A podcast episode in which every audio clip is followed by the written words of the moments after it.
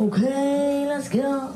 Welcome back to the stage of history.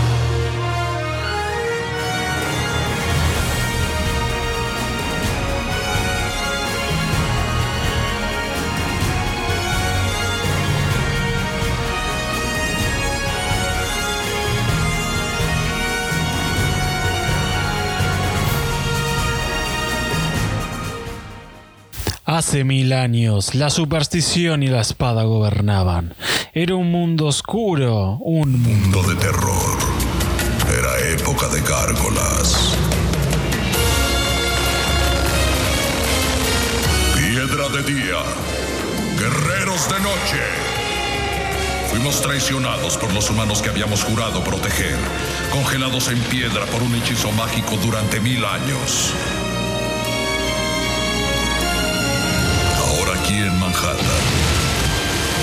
El hechizo se ha roto y vivimos de nuevo.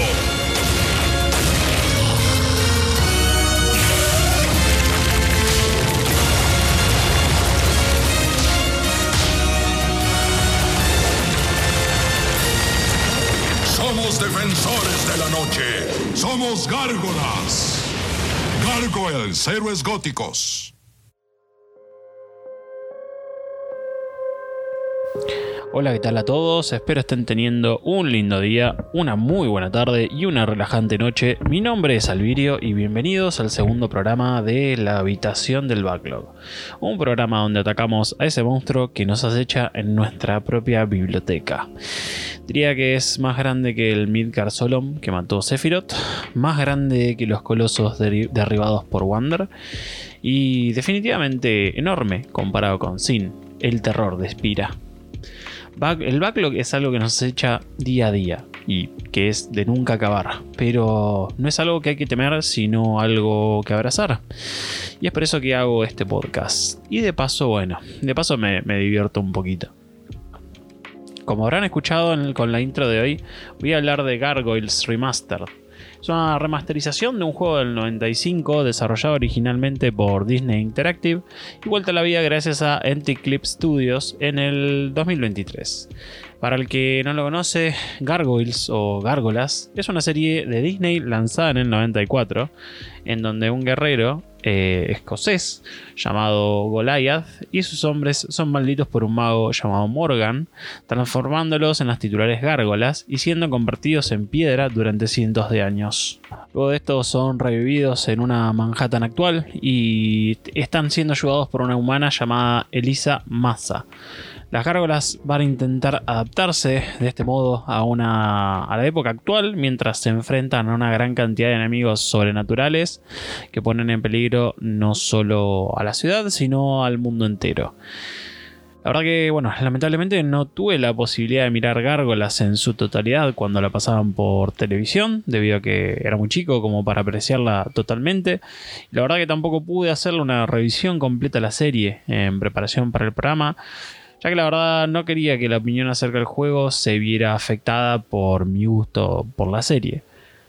Sin embargo, bueno, pude ver algunos fragmentos eh, en YouTube y la verdad que resulta impecable el trabajo que hizo Disney para llevar esta serie que combina de elementos sobrenaturales con una estética gótica muy bien lograda y eso combinado con leyendas medievales de todo el mundo como por ejemplo de Escocia o de Europa y hasta obras de teatro shakespearianas.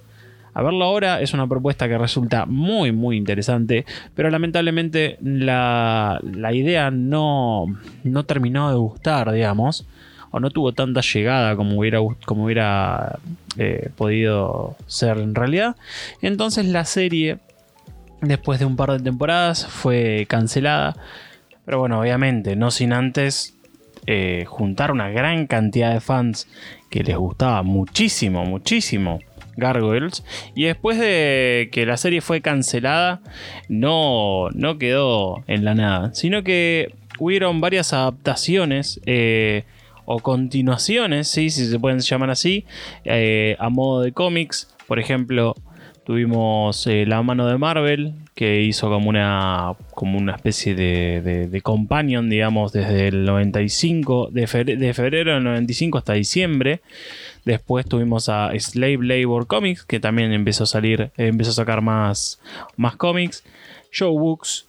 Y después finalmente Dynamite Entertainment, que Dynamite, la verdad que son eh, una, una marca de, de, cómics, una un sello de, cómics muy, muy zarpado que agarra un montón de, de, series o películas o un montón de cosas de, de la cultura popular y, y hace cómics muy muy buenos. Por ejemplo, empezó a adaptar eh, a Army of Darkness, 007, Battlestar Galactica, eh, Ángeles de Charlie, cosas así.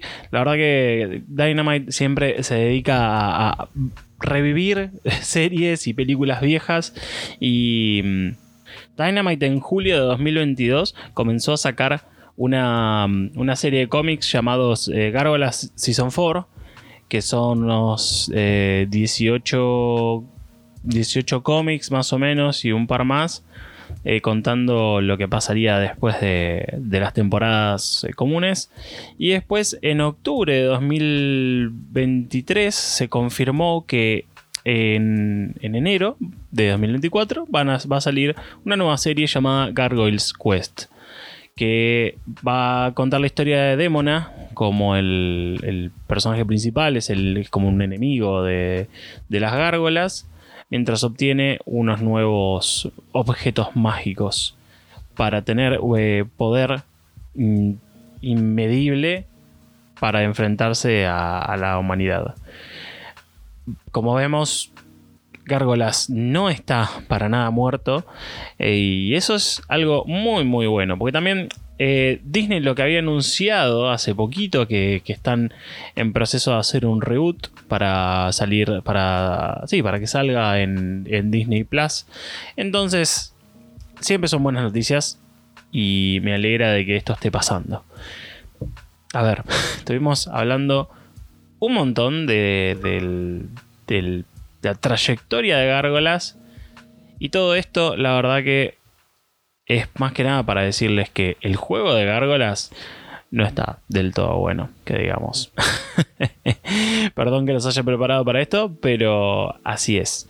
O sea, el juego original que salió en el 95 para Sega, yo tengo recuerdos de haberlo jugado en, unos años bastante más tarde, cuando tenía en mi posesión un CD súper mágico para PC que tenía un frontend de un emulador que no recuerdo cuál era en este momento. No era ninguno de los, de los conocidos, entonces ya no me acuerdo cuál era. Pero bueno, yo nunca tuve acceso a una, a una Genesis. El único acceso que tuve fue este maravilloso CD. Y entre ellos se encontraba eh, el juego de gárgolas, que bueno, cuando en, en ese frontend vos veías las imágenes que te llamaban re, re, la atención. Y ese en particular estaba muy bueno, porque era una imagen súper oscura, con mucho detalle, mucho, mucho, mucho tono como oscuro. Eh, mucha violencia y lo intenté jugar y la verdad que me trabé en los primeros minutos.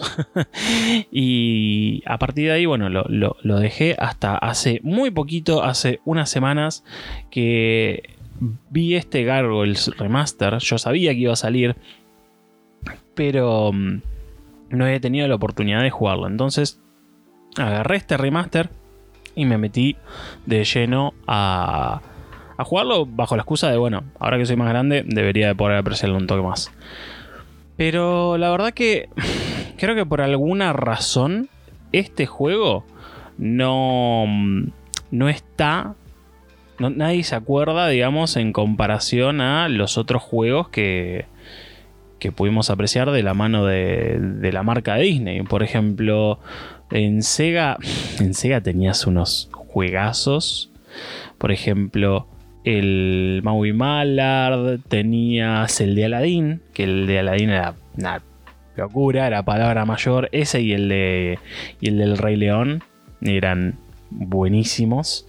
Y por ejemplo, los. Eh, ¿Cómo se llaman? Los Magical. Magical Quest, Magical. Algo, que eran los de. Los de Mickey. Esas son palabras mayores de lo que hacía Disney en ese momento para las consolas tipo Super Nintendo y, y, y Genesis. Pero muy, muy pocos se acuerdan de Gárgolas y la verdad que me parece que está en todo su derecho, porque el juego no es muy muy bueno. Para empezar, ustedes, bueno, tienen, son cinco niveles. El juego, si le dan de corrido, lo terminan en una hora y media, en dos horas más o menos. Más o menos como pasa con, con los juegos viejos de ese momento. Son juegos difíciles que están hechos para pasarlos en varias sentadas. Pero si lo, te pones a jugarlo de pe a pa sabiéndote todo, lo pasas en un par de horas sin problema.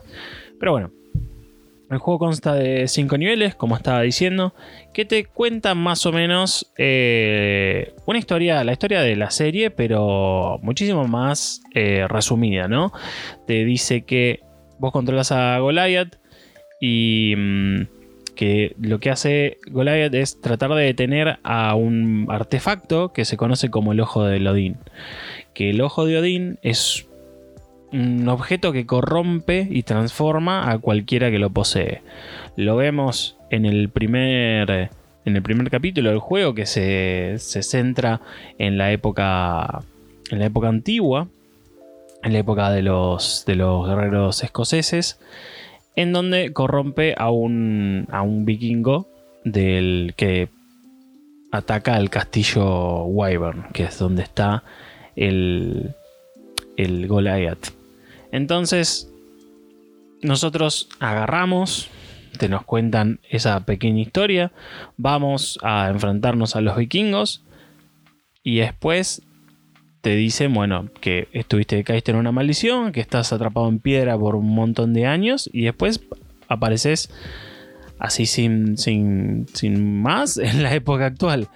Em, a ver, los controles en sí no son muy complicados. Eh, tenés bueno, tenés para los botones para moverte tranquilamente, tenés un botón que usas tus garras, que es tu único método de ataque. Si corres, o sea, si vas para un lado, tipo para la derecha, y apretas el botón de la garra, haces como un tacle, que eso te sirve para romper eh, algunas paredes.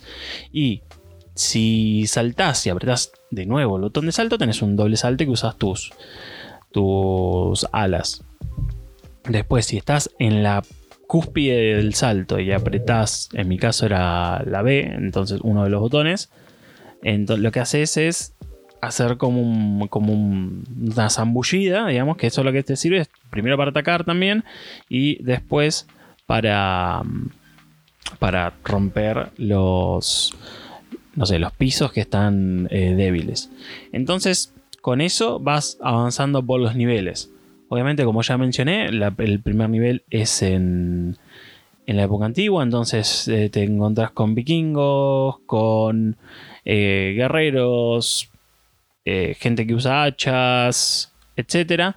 Y después en los otros niveles vas a la, época actual, que tenés unos no sé, unas, especies de perros demoníacos, gente con... Ay, perdón, gente no. Tenés unas especies de drones, tenés como bichos medio sobrenaturales metidos entre medio. Y después, bueno, cada cierto, obviamente, al, final del nivel tenés unos jefes. A ver, el juego gráficamente eh, se ve hermoso.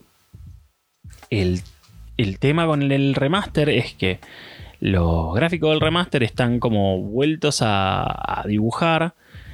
Entonces vos tenés la apariencia de, de Goliath, es la apariencia que tenía en la serie, en contraste con la versión de Sega Genesis, que no se parecía mucho, tenía otro color y todo, era medio raro. Em, entonces, tenés como dibujos mejorados, eh, gráficos mejorados, muchísimo, todos los mapas, todo lo que ves está 100% mejorado con una estética distinta al, al juego de Genesis.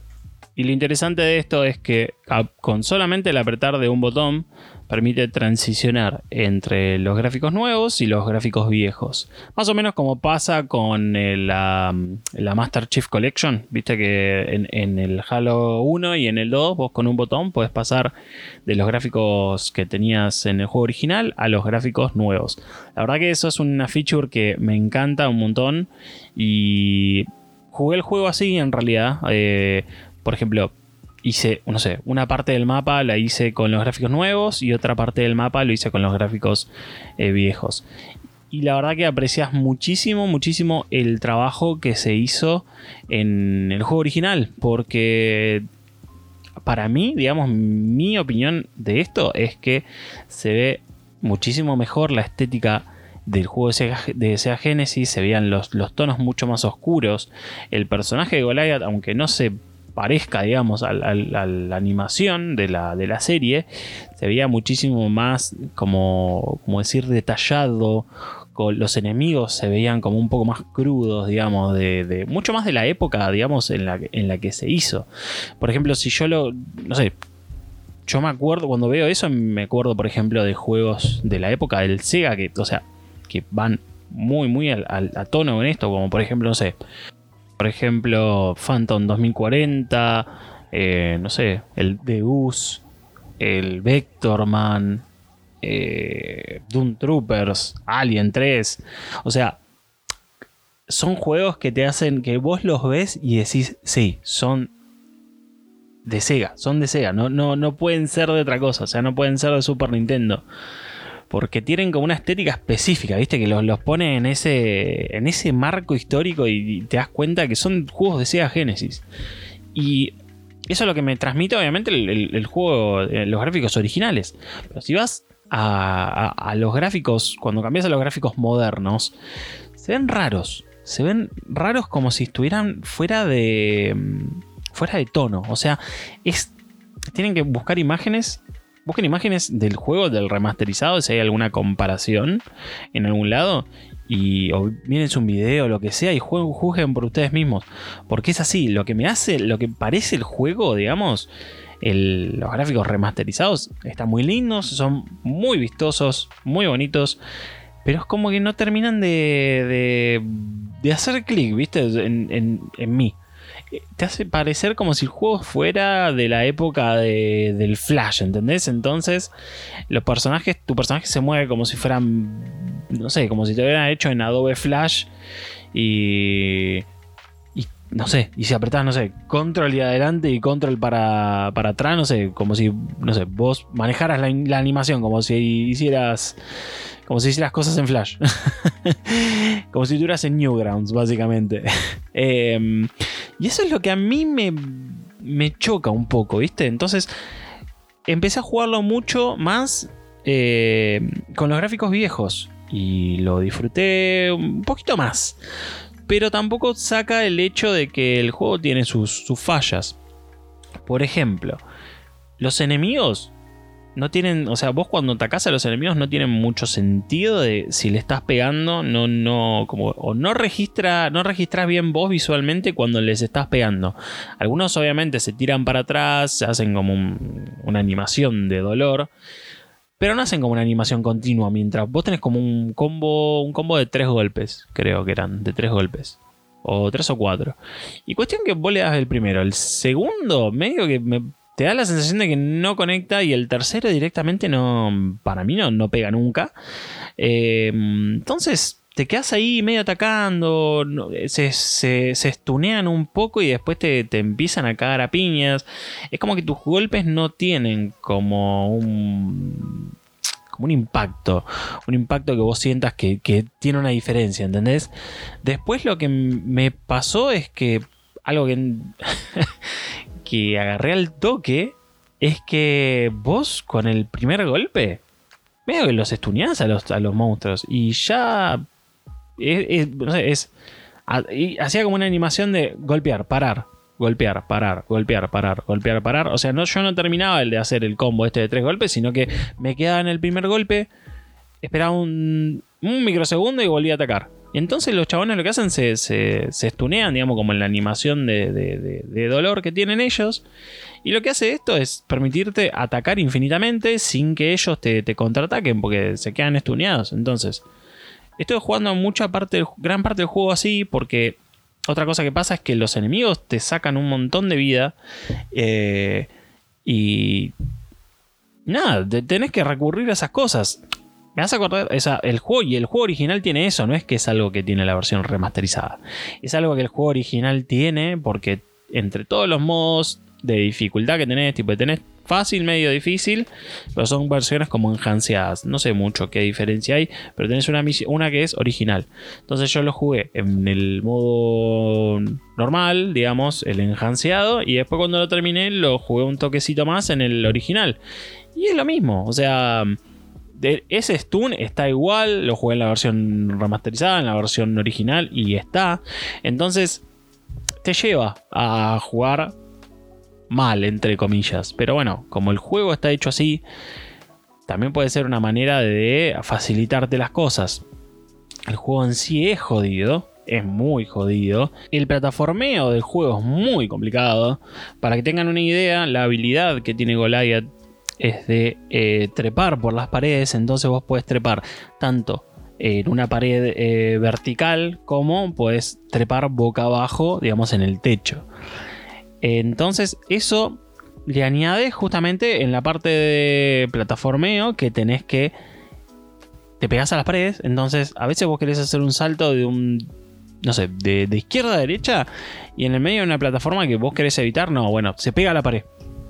Se pega a la pared o al techo, donde mierda sea, y te cagó lo que vos estabas haciendo.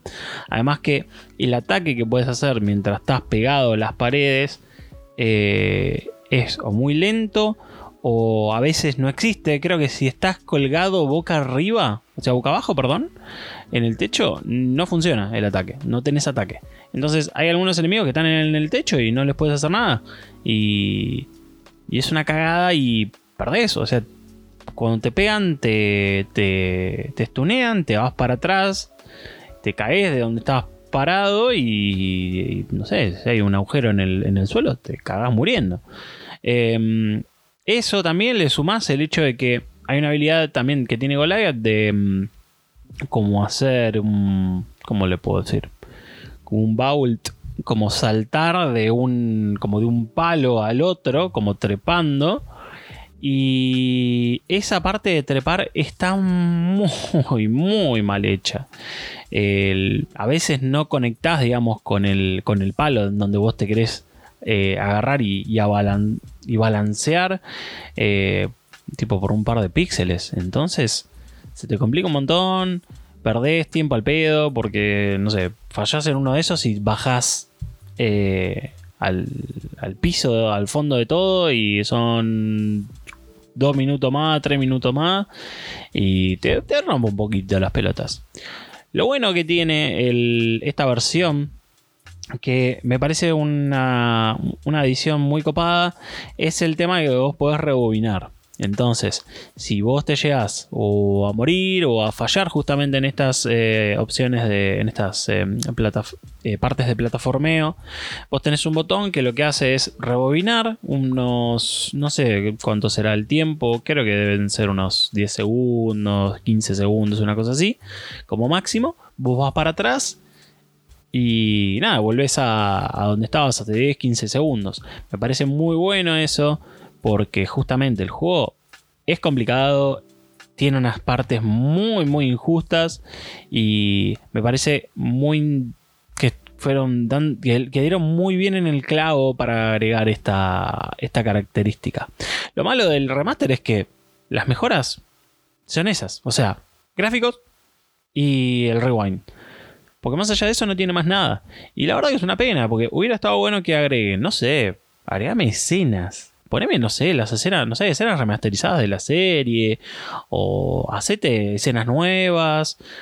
O directamente no importa. O sea, poné las escenas de la serie así como están. Me chupa un huevo, pero ponele, ponele más onda. Porque básicamente es así, o sea, tenés que celebrar que sacas un remaster con cositas nuevas, pone un, un artbook, un making of, un, no, no sé, un detrás de escena, metele pila, o sea, no, no cuesta mucho. Por ejemplo, a ver, del mismo Disney tenés el Disney Afternoon Collection, que es un compilado que tiene el DuckTales, Chip and Dale, Tailspin, Darwin Duck, DuckTales 2 y Chip and Dale 2.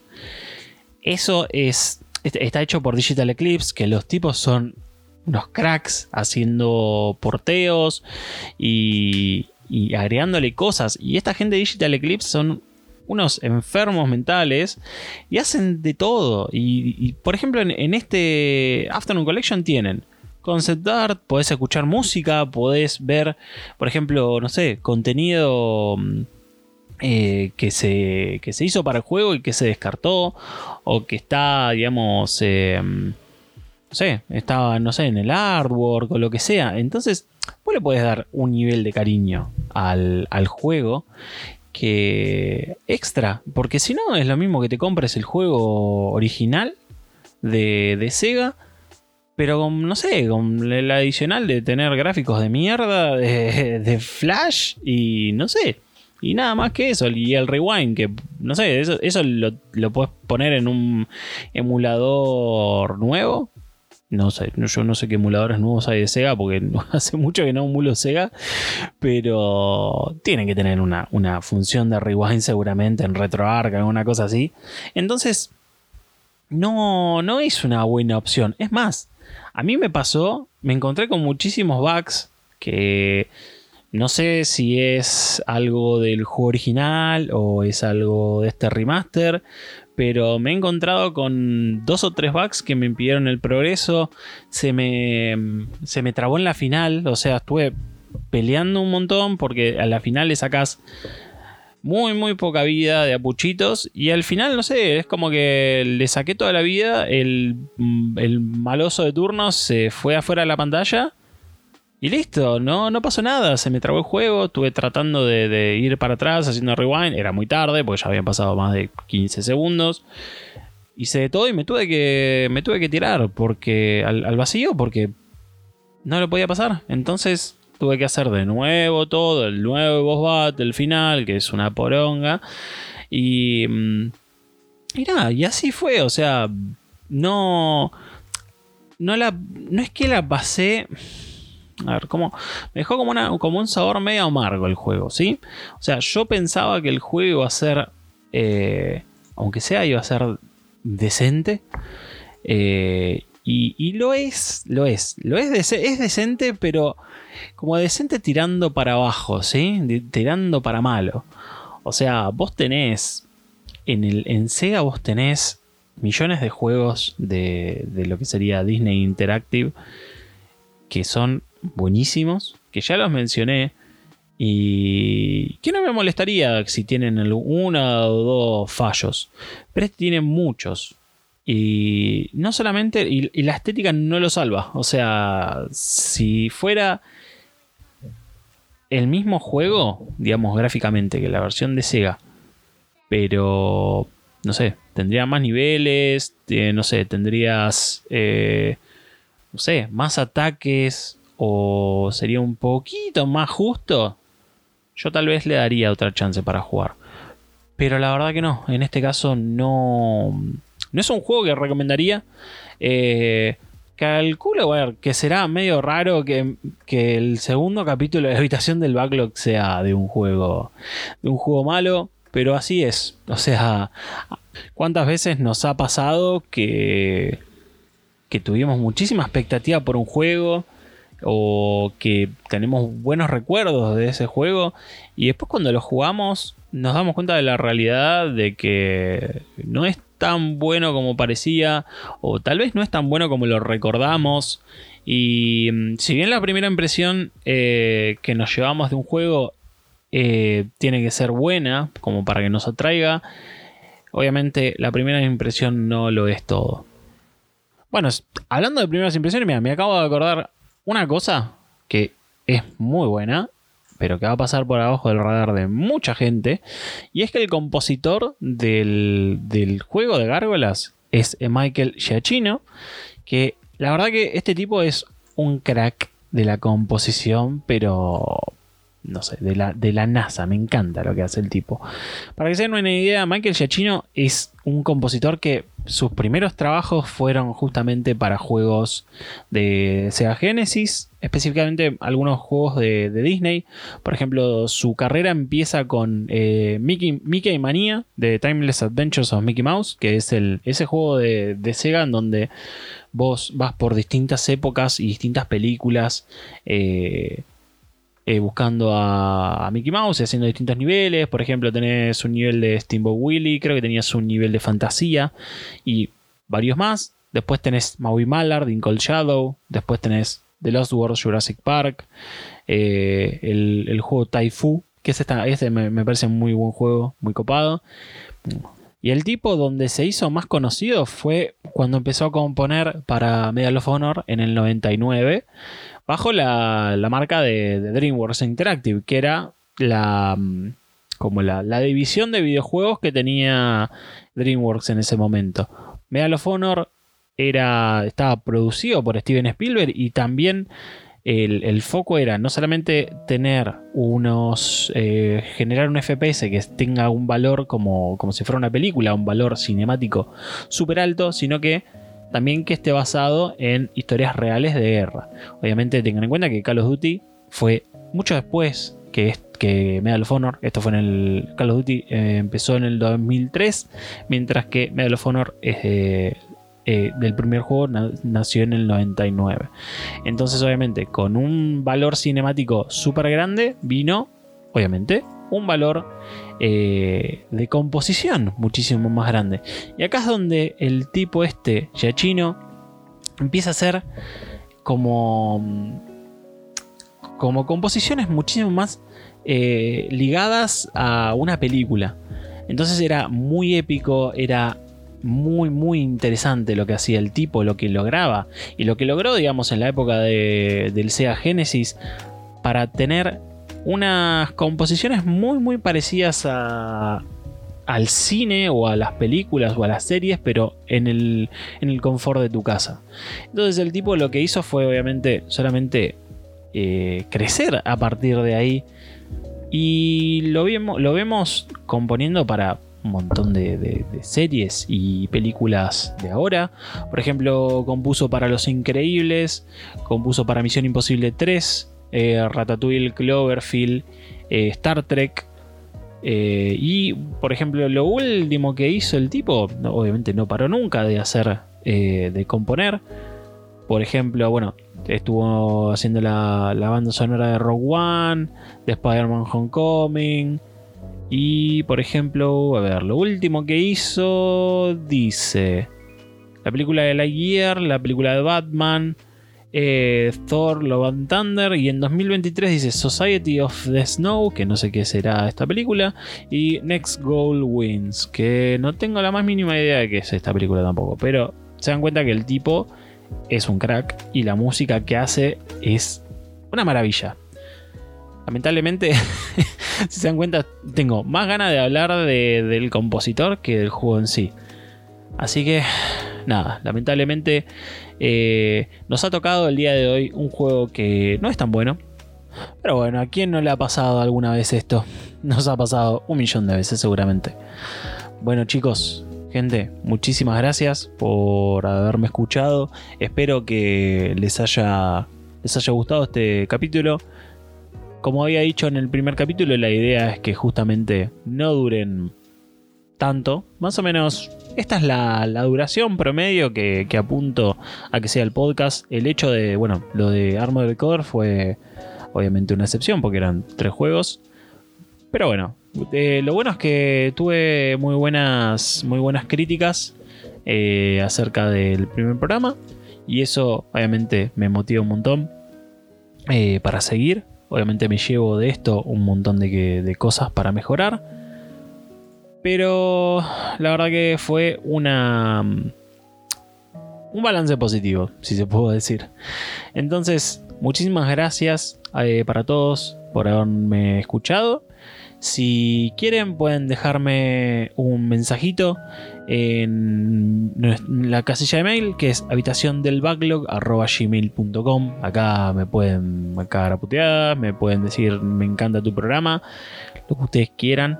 También eh, desde la última vez que, que hablé subí el podcast a todas las plataformas de, podcast que existen, eh, menos en Evox, porque Evox tiene como una forma extraña de subir podcast. Me sabrán disculpar, pero no me voy a, no me voy a gastar en subirlo a Evox porque es, es una bestia completamente distinta a todo lo que todas las otras plataformas.